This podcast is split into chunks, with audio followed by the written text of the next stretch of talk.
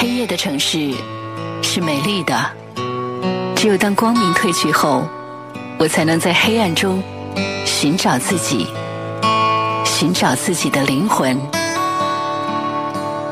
黑夜里的我，坐在车里，穿过这个城市的每个角落。当清冷的月光洒满世界的时候，仍有我在陪着你，温暖你。城市城市夜不眠。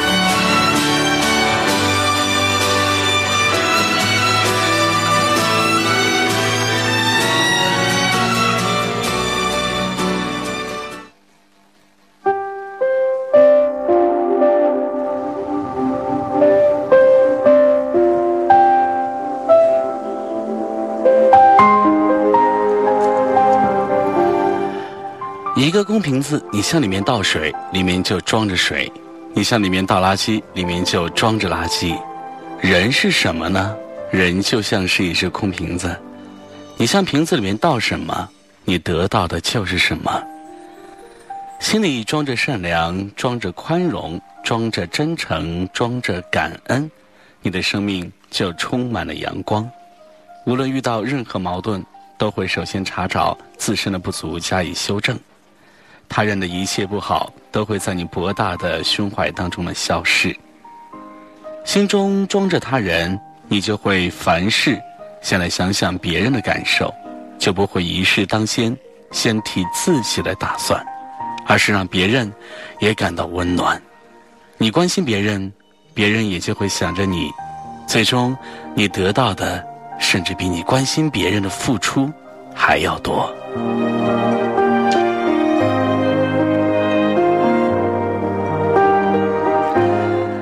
朋友们，你还好吗？你还在收听吗？这里是每天晚间的十一点，通过中波七四七调频一零七点八陕西戏曲广播为您直播播出的《城市夜不眠》，我是何欣。在这里呢，再一次欢迎各位的锁定收听。在收听节目的同时呢，也希望各位能够来关注我们的节目微信公众号“汉语拼音全拼的核心幺幺幺七”，核心幺幺幺七。通过我们的节目微信公众号呢，可以对节目提出您的意见和建议。当然呢，也可以把您自己的故事或您看到的好的故事来推荐给我们。同时呢，错过收听的朋友也可以通过我们的微信公众号来点击往期的录音进行回听。所以呢，您要记好了，节目的微信公众号是汉语拼音的全拼核心幺幺幺七核心幺幺幺七。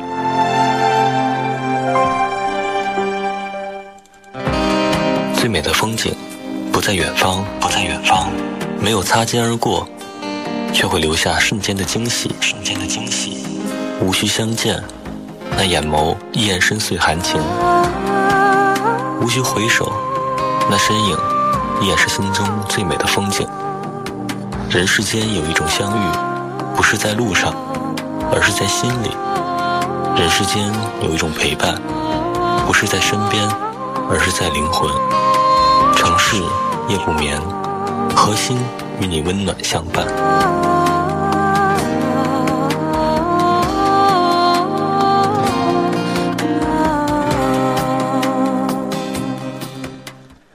不久前，大学同学搞了一次同城聚会，而在本地工作的唯独张明没有来。张明不来的原因，大家心照不宣。他向在座的所有同学都借过钱。有的还不止借了一次。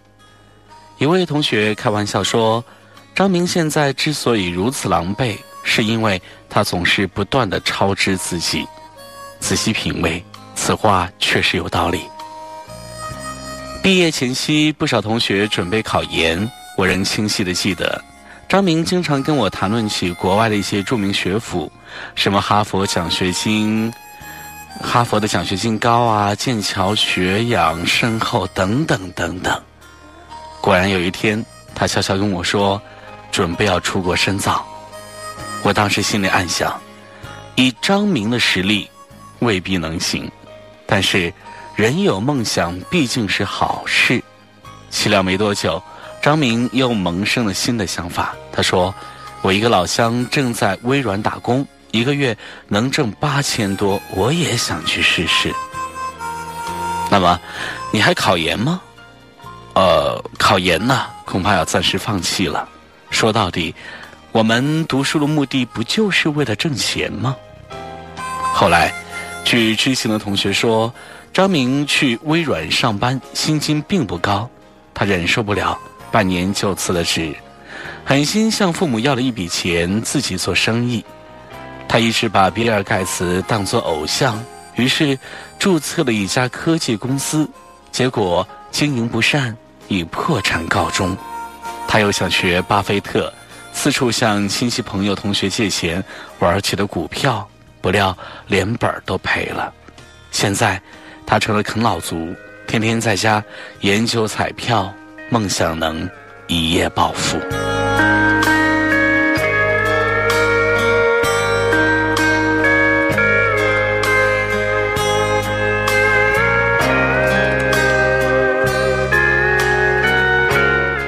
其实，从张明的身上，我们或多或少都能够看到自己的影子。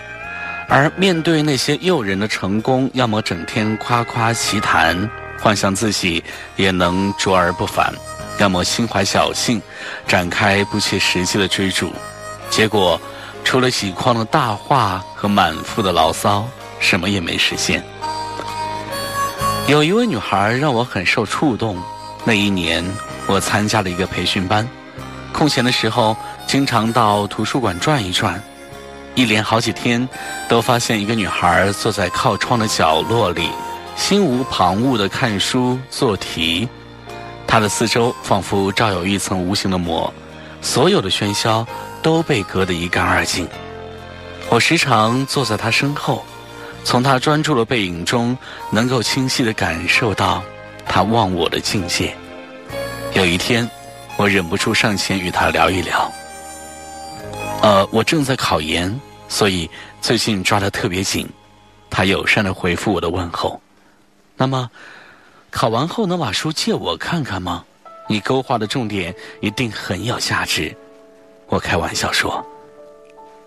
他笑了，迟疑了一会儿，答道：“如果考上了，送给你都行；但如果没考上，”我会继续考的。哈，很平淡的一句话，却是有一股震撼人心的力量。今后有什么目标吗？有啊，好多呢。我得一步一步去努力。目前最主要的就是考研，其他的等到具备了一定的能力之后再去慢慢实现。他的语气依然是平淡而坚定。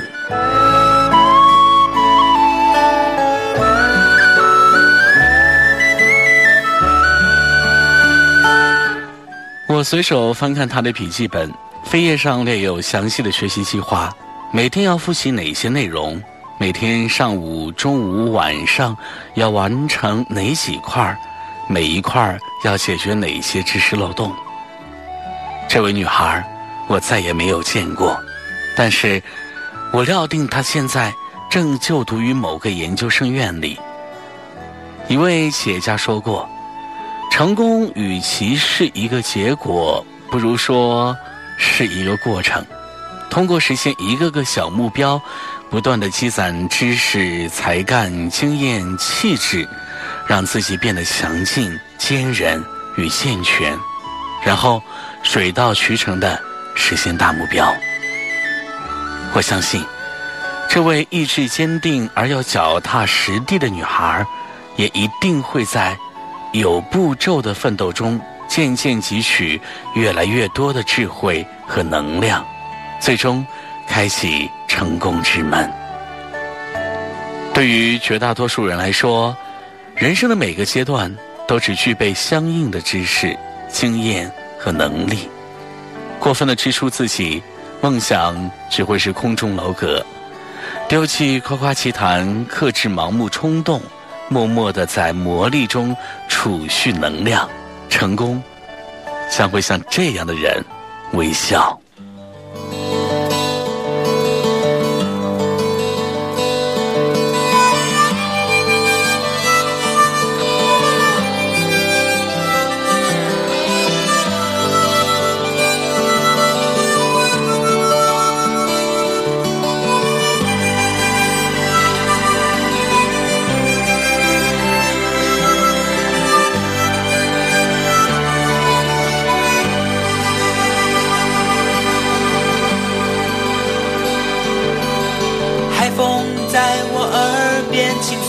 小船长的梦想。白云越过那山岗，努力在寻找他的家。小雨敲醒梦中的水河，展开微笑的脸庞。我把青春做个风筝，往天上爬。贝壳爬上沙滩，看一看世界有多么大。毛毛虫期待着明双美丽的翅膀。小河躺在森林的怀抱，唱着春天写的歌。我把岁月慢慢编织一幅画。梦是蝴蝶的翅膀，年轻是飞翔的天堂。放开风筝的长线，把爱画在岁月的脸上。心是成长的力量，那蝴蝶的翅膀，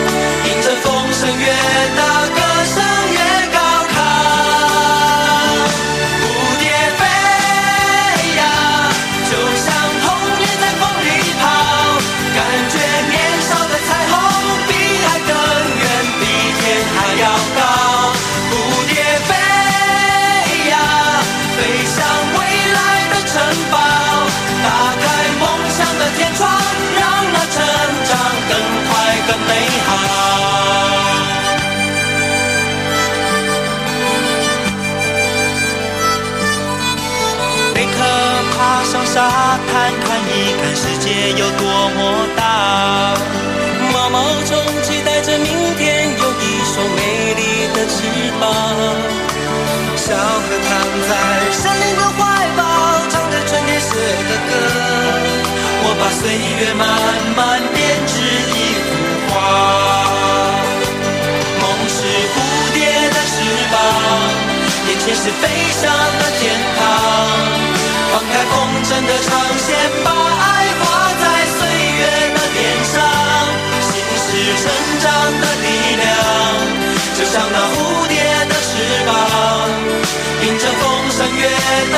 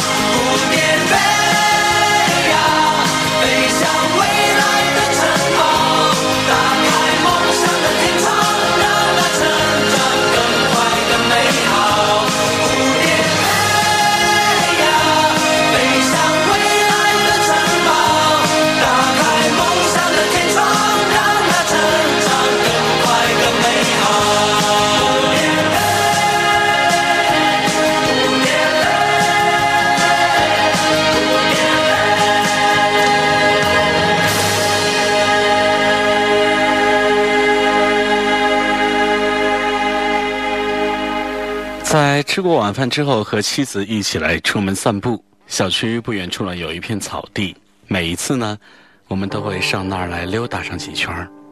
刚出小区门的时候呢，妻子忽然一声惊叫，说：“坏了，我忘记带手机了。”妻子犹豫着，要不我回去取手机？我笑笑说：“忘就忘了呗，反正一会儿呢，我们就回家了。”妻子还是不放心。要是正好有人打电话找我该怎么办呢？我安慰他说：“我在你身边，我是不会给你打电话的。而如果是在外地读书的儿子或者老家的父母给你打电话没人接，他们会打我的手机的。在我看来，手机最重要的一个功能就是家人之间随时可以联系上。”妻子白了我一眼。那要是同事或者朋友打我的电话呢？一路上，妻子都有点心神不宁，才绕草地转了一圈儿他就坚决要回家，不肯再散步了。回到家，拿起手机一看，没有来电，没有短信，也没有 QQ 或微信。妻子放心了，又检查了一下手机的音量，确定处在最高的位置上，然后将手机揣进了衣兜里。这些年，我们用过很多部手机，储藏室的一个抽屉里全是淘汰的旧手机，有的是款式旧了，有的是功能落后了，还有的是彻底用坏了。其中的一部旧手机是儿子用过的，坏掉了。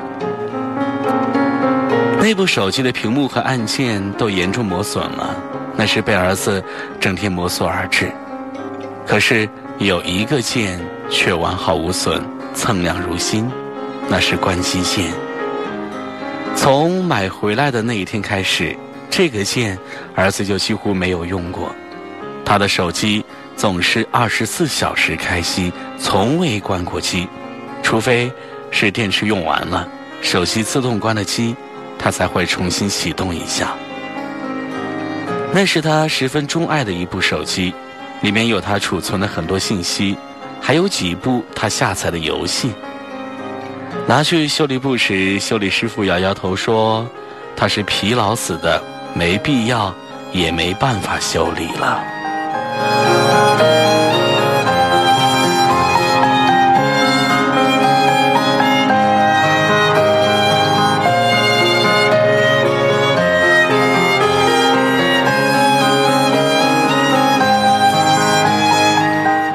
手机自问世至今已经四十年了，手机改变了我们的生活，也颠覆了我们的生活。手机成了我们最贴身的一件物品，很多人都是机不离手。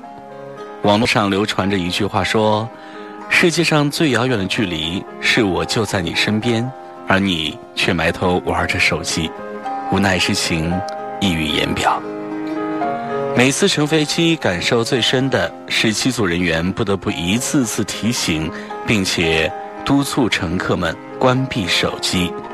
虽然只是关闭那么几个小时，但是对很多人来说，看起来都是一件十分痛苦而慌张的事情。而飞机一旦降落，你看看吧，所有的人都第一时间掏出手机，迫不及待地打开。其一切之情，犹如找回了一个失落的世界。前不久在电视上看到一个关于手机发明者马丁·库帕的访谈。这位手机之父在慨叹手机带给这个世界的巨大变化之后，谆谆告诫人们：别忘了手机上还有一个键，那就是关机键。这个键从设计之初。就是一个很关键的按钮，它并非是可有可无的摆设。可惜，很多人似乎早已经忘记了这个键。手机只是一部机器，为人们带来方便和快捷，缩短了人与人之间的距离。很多人却不幸为其左右，受其奴役，成了不折不扣的手机的奴隶。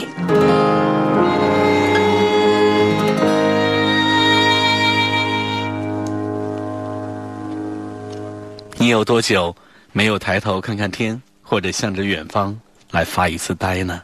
或者专心的陪父母孩子说说话，或者安静的独坐一语，回到自己内心的那个宁静的世界呢？千万别忘了，手机上还有一个键，它是关机键。有时候，唯有关掉一扇门，你才会打开另一扇窗。Thank you.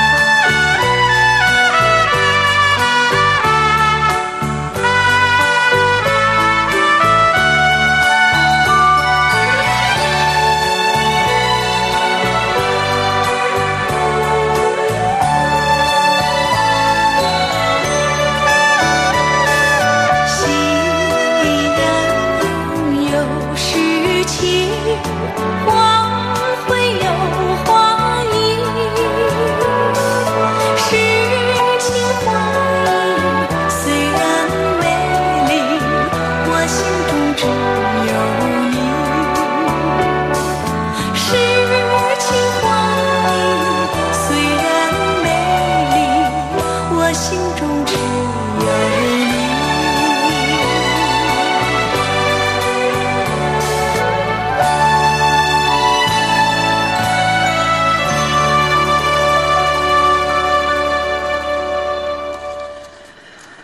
最近，美国媒体评出了全美最牛的读者，而获得这一称号的是六十二岁的肯尼斯·兹莫曼。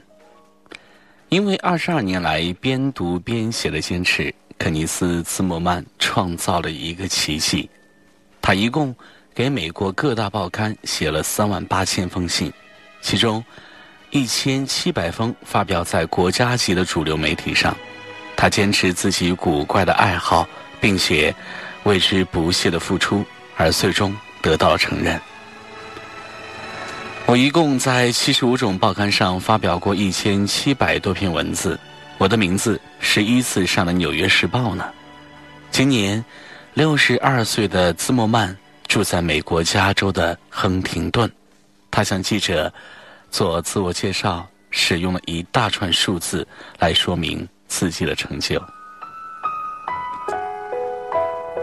实际上，他在报刊上发表的作品全都是类似于读者来信、读者意见之类的文字，篇幅不大，一般都是几百文的短文，写的内容也是五花八门。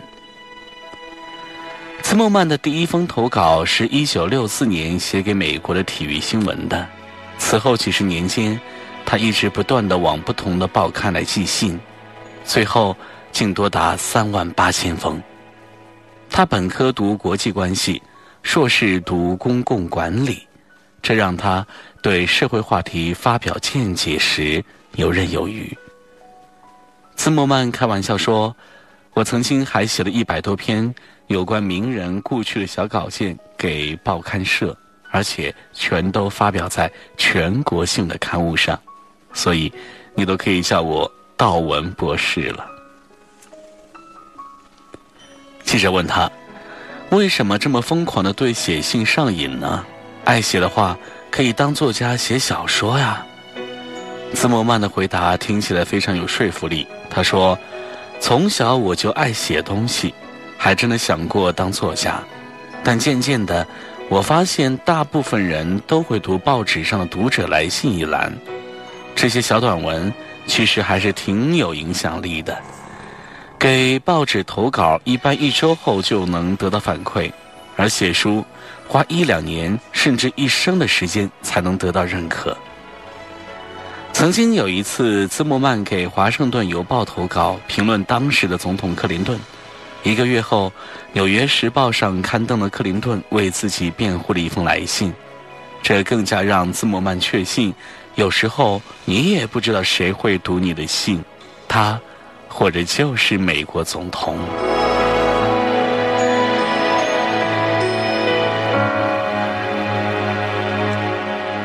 其实我所有写的东西中，最终被发表的只有百分之五，竞争太激烈了。好在我产出颇丰，有点名气，而且我兵贵神速，所以还是能打败其他的竞争者。兹莫曼毫不谦虚地说。如果有一天我的经历被拍成电影，我想告诉大家，任何一个爱好都有它的价值，只要我们真的来享受它。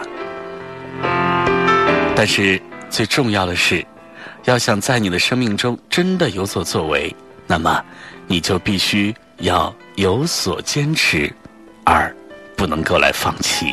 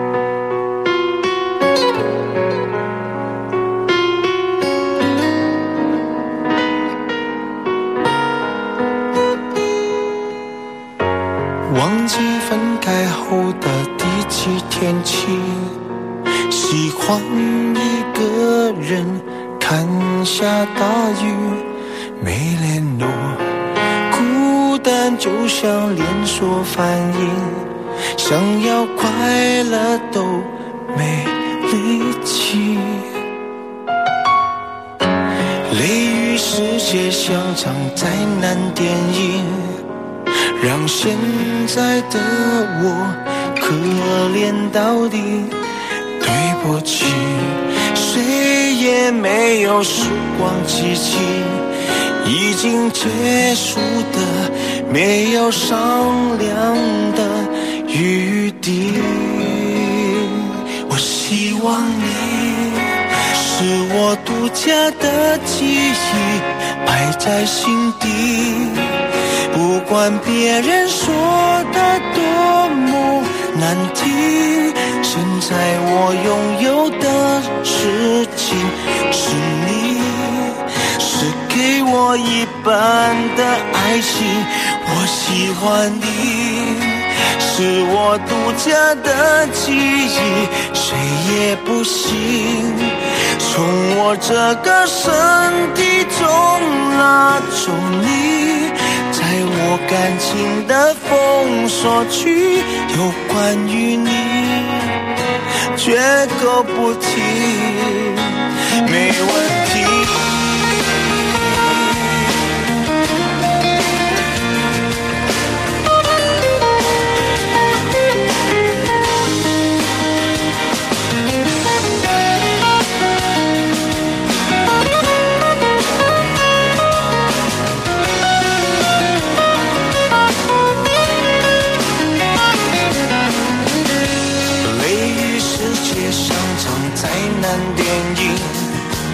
让现在的我可怜到底，对不起，谁也没有时光机器，已经结束的，没有商量的余地。我希望你是我独家的记忆，摆在心底。管别人说的多么难听，现在我拥有的事情是你，是给我一半的爱情。我喜欢你，是我独家的记忆，谁也不行从我这个身体中拿走你。在我感情的封锁区，有关于你，绝口不提，没关系。我喜欢你，是我独家的记忆，摆在心底。不管别人说的多么难听，现在我拥有的事。情是你，是给我一半的爱情。我喜欢你，是我独家的记忆，谁也不行从我这个身体中拿走你，在我感情的封锁区，有关于你。绝口不提，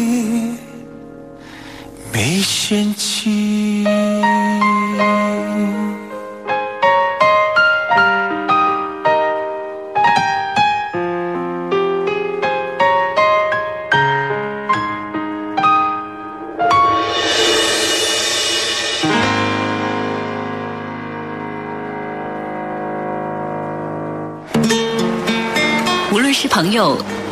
亦或是恋人，如果有个人记得自己，关心自己，再难的事情，好像都容易度过一些。哪怕这个人只是陪你散散步、聊聊天而已。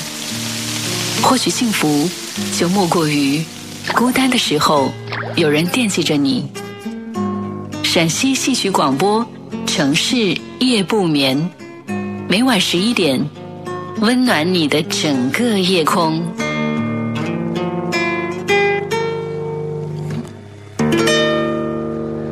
中波七四七调频一零七点八陕西戏曲广播，朋友们此刻正在收听到的是《城市夜不眠》，我是何欣，在这里继续来陪你。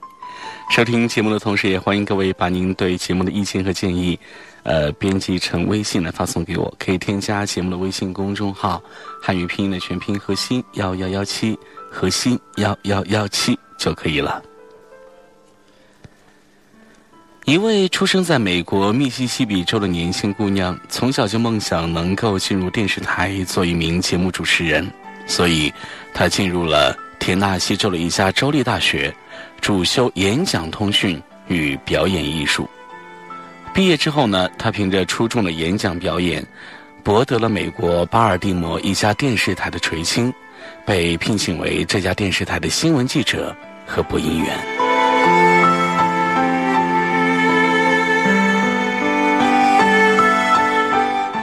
在他上班的第一天，他来到演播室。当天的新闻里有一条是关于家庭暴力的事件，还有一条是一对相爱的人在经历了四十二年的风雨之后，终于结为夫妻的新闻。尽管在开播前他先读了两遍稿子，但是在正式播新闻的时候，他的情绪还是受到了新闻事件的影响。在读那则关于家庭暴力的新闻时，他激动地扔掉了稿子，愤怒地指责起那位施暴的男人来。而当他播到那条让人开心的新闻时，他又再次扔掉了稿子，兴奋的手舞足蹈，并且大喊大叫起来。节目组所有的成员都被他的表现吓坏了，那简直就是一种没有新闻中性立场的表现。电视台的主管甚至警告他说：“请你控制自己的情绪，否则你将面临解雇。”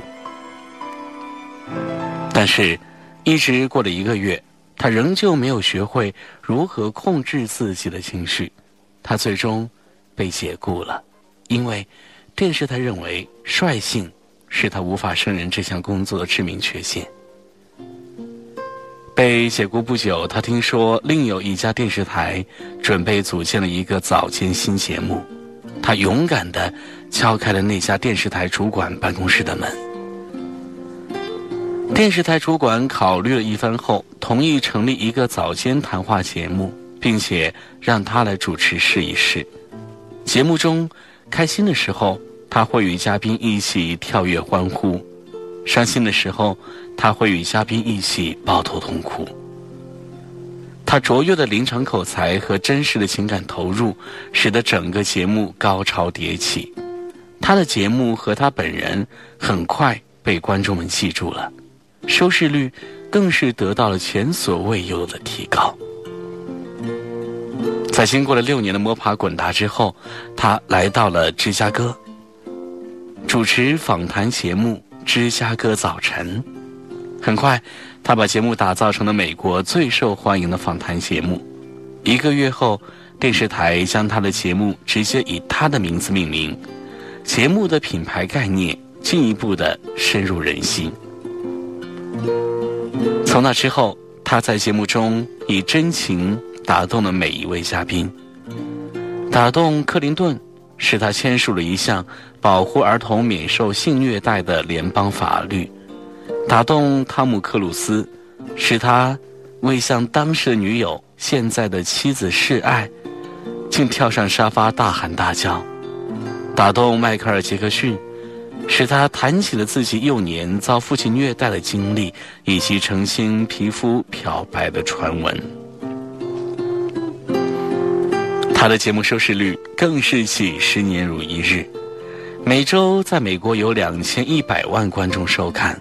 并且在海外一百四十五个国家播出，收视率远远超过美国三家知名电视台的总和，成为电视史上收视率最高的脱口秀节目。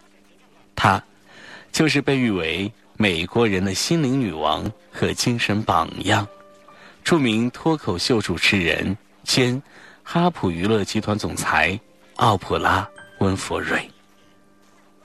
而更令人难以置信的是，他能取得今天这样的辉煌成就，靠的竟然是当初备受指责，甚至让他惨遭解雇的缺陷。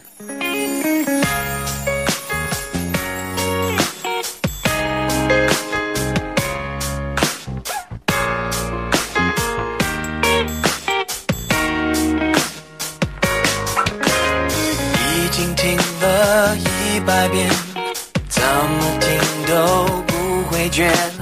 从白天唱到黑夜，在身边，一直在身边。如果世界太危险，只有音乐最安全。带着我进梦里面，让歌词都实现。无论是开心还是难过，我的爱一直不变。不必担心时间流逝带走一切。无论是 hip hop 还是摇滚，我的爱一直不变。所有美好回忆记录在里面。这张 forever love 那么深，我们的歌那么真，无国界，跨时代，再不会叫我 kiss goodbye。要每一句能够动人心弦。情人总分分合，可是我们却越爱越深，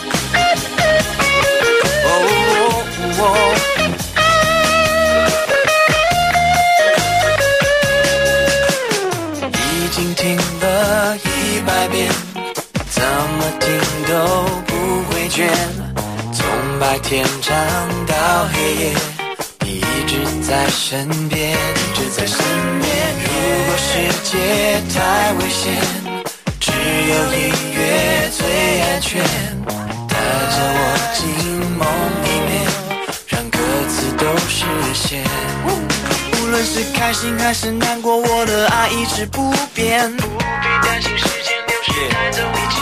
无论是 hiphop 还是摇滚，我的爱一直不变。所有美好回忆记录在里面。这种 forever love 那么深，我们的歌那么真，不过界，跨时代，再不会叫我 kiss goodbye。让每一句能够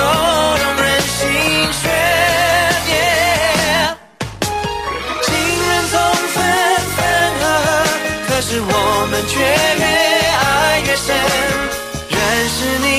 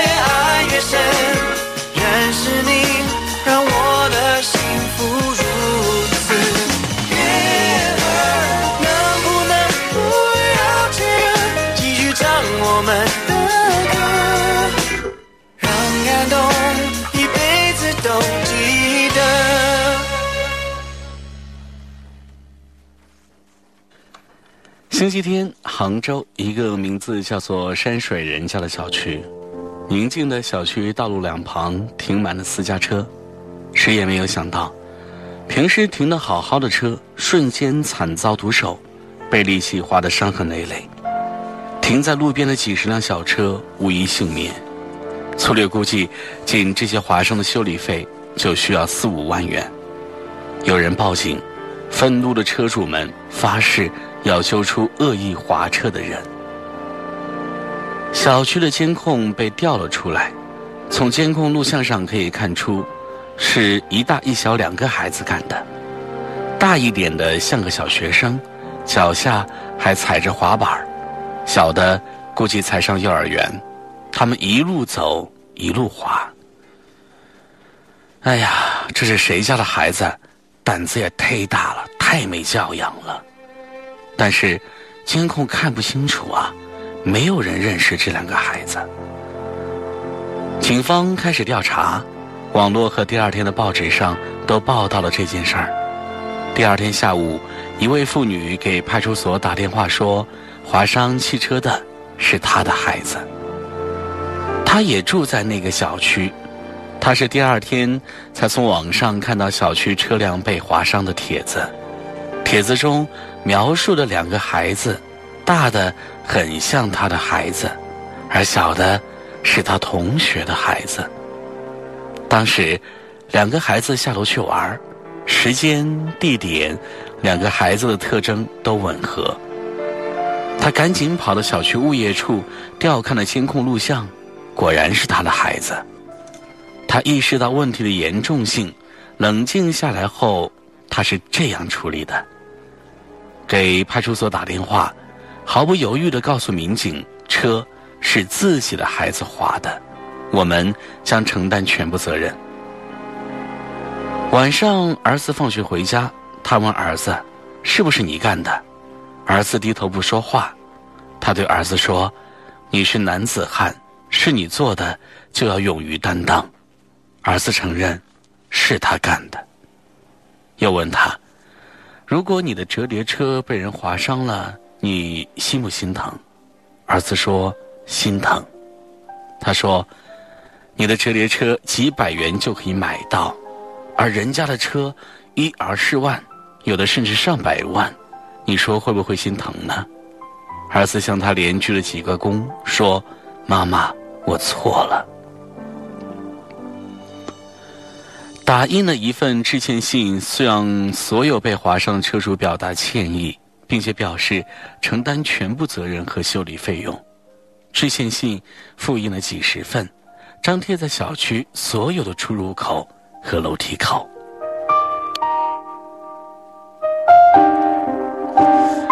联系了一家信誉很好的汽车修理厂，负责修理所有被孩子划伤的汽车。第二天、第三天，连续两个晚上，等儿子做完作业，他领着孩子挨家挨户登门道歉。他要求门铃都由儿子自己来摁，这。是让儿子面对错误的第一步。儿子在课余也折叠了很多张纸船，上面都醒目的写着“对不起”三个字。他要将这只船作为礼物来送给车主们。每到一家，孩子一进门就说：“对不起，我不知道划车的后果这么严重，请你们原谅我。”所有的车主都表示原谅孩子。他对儿子说：“叔叔阿姨都很包容，原谅了你，但是你要记住，千万不要把别人的包容当成自己犯错的借口。你要勇于担当，知道什么叫责任心，要学会感恩。”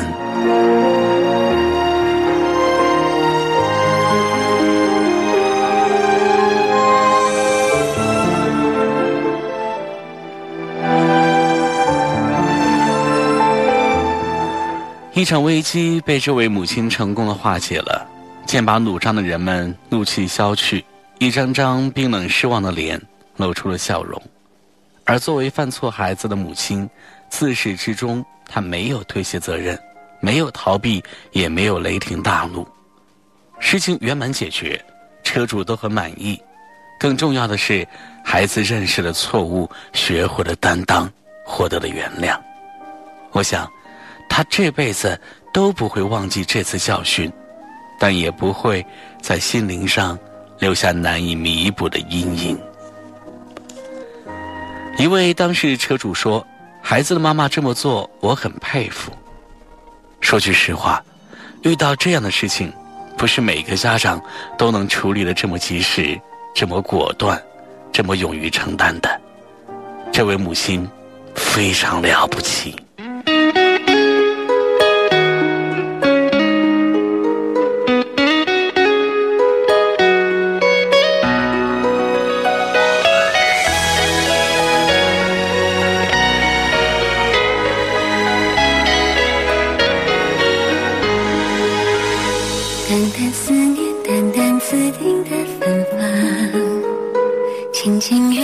静静时光的流淌。往事经过的地方，美丽的惆怅，就像那年那夜满天的星光。轻轻的风，轻轻摇动了梦想，悄悄转身，悄悄流泪的脸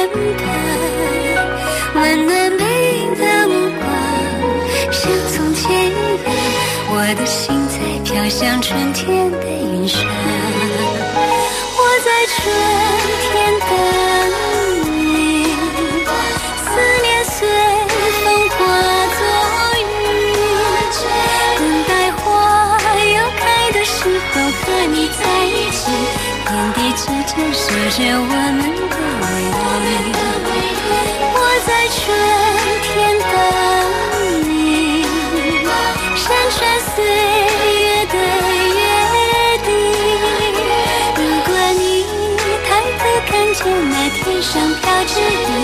那是我们今生最美的相遇。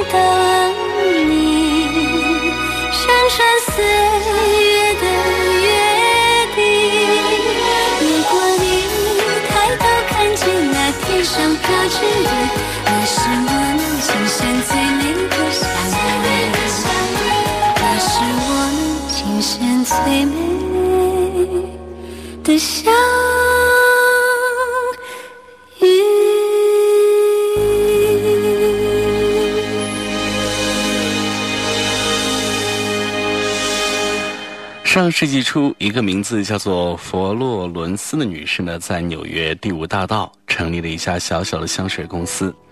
为了尽快打开市场，佛洛伦斯要求销售员们要想尽一切办法把产品卖出去。可是，让他没有想到的是，销售员们的努力只换取得短暂的好业绩。从第二个月开始，他们的业绩就开始下滑，最后差不多到了无人问津的地步。为什么这么好的香水没有人买呢？佛罗伦斯纳闷极了。一天，他来到商场，静静地观察起了自己的香水专柜，希望能从销售员们的工作当中找到某些答案。不久后，一个女士来到化妆品柜台前，看得出来，她只是随便看看，并不是真想买东西。但销售员可不会错过任何一个机会，立刻就扯开嗓子对那个女士喊：“来一瓶香水吧，你一定会满意的。”我，我只是无聊走进来看看的。我在外面等我的孩子，我并没有打算买东西。那个女士说着，就打算往外走。这款香水一定会给你惊喜的，你再看看呀，它真的是好产品。销售员一边说着，一边拉住了她的手臂，简直就是一副不买就别想离开的架势。那女士有些窘迫地说：“问题是我没有带钱。”没有关系，你写一张欠条给我就行了。稍后你把钱送过来，或者我下班后来你家取也行啊。销售员拉着他回到柜台边，递上了纸笔。最终，那个女士在写了一张欠条之后，带着那瓶香水离开了。眼前的情形引起了让佛罗伦斯的沉思。这个销售员看上去真的很能干，他居然把产品卖给了一个只是随意看看而且没有带钱的人。可是，这样真的好吗？佛罗伦斯觉得，其实那个女士对这次的购物并不满意。为了证实自己的猜测，佛罗伦斯加快两步走过去，对那个女士搭讪说：“你喜欢这瓶香水吗？”“哦，我原本挺喜欢这瓶香水的，但是我以后永远也不会再购买了。你没有看到他们的推销简直多么的令人厌烦。”那个女士说着，摇摇头离开了。佛罗伦斯彻底的明白了。自己的销售员虽然又努力又聪明，但是缺少了一样最珍贵的东西，那就是尊重对方，忽略了站在对方的立场上去体会对方的感受。这样的推销智慧，无疑是在驱赶顾客，让自己的品牌遭到更多人的厌恶。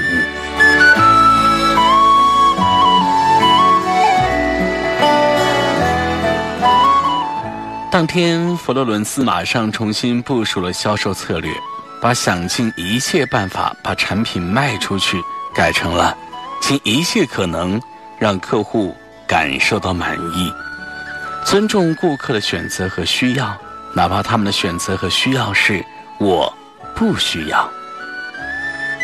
当这个销售策略推行之后，佛罗伦斯的香水品牌果然形象越来越好。顾客们都开始重新接受了他们的产品，仅仅用了半年时间，就成为了纽约最响亮的香水品牌之一。这也就意味着，市场的大门被真正的打开了。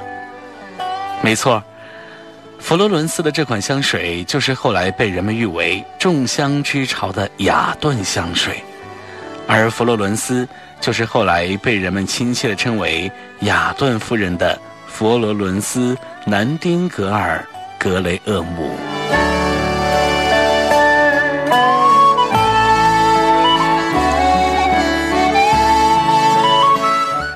晚年的佛罗伦斯嘱咐他们的后辈说：“包括曾经的我在内，很多人都以为打开市场就是不遗余力的卖出产品，其实这是完全错误的。”如果缺乏了对人的理解与尊重，所有的智慧都是伪智慧，它会让你在收取到短暂的利益之后，紧接着就迅速走向失败。所以，只有尊重顾客的选择，才是真正的大智慧。也正因此，站在顾客的立场上，体会顾客的感受，直到现在，依旧是雅顿香水。最为重要的企业文化之一。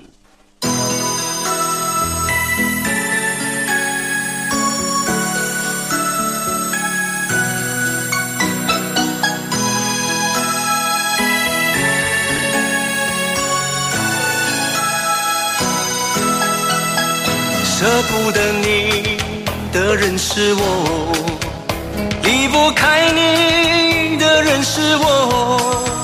想着你的人哦是我，牵挂你的人是我是我，忘不了你的人是我，看不够你的人是我，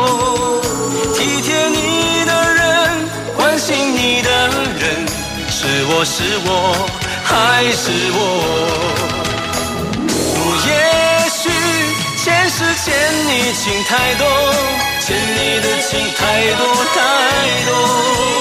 就算送我一个明媚的春天，我也不会觉得拥有花朵。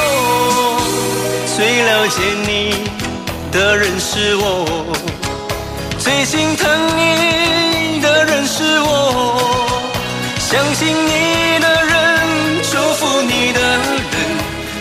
是我还是我？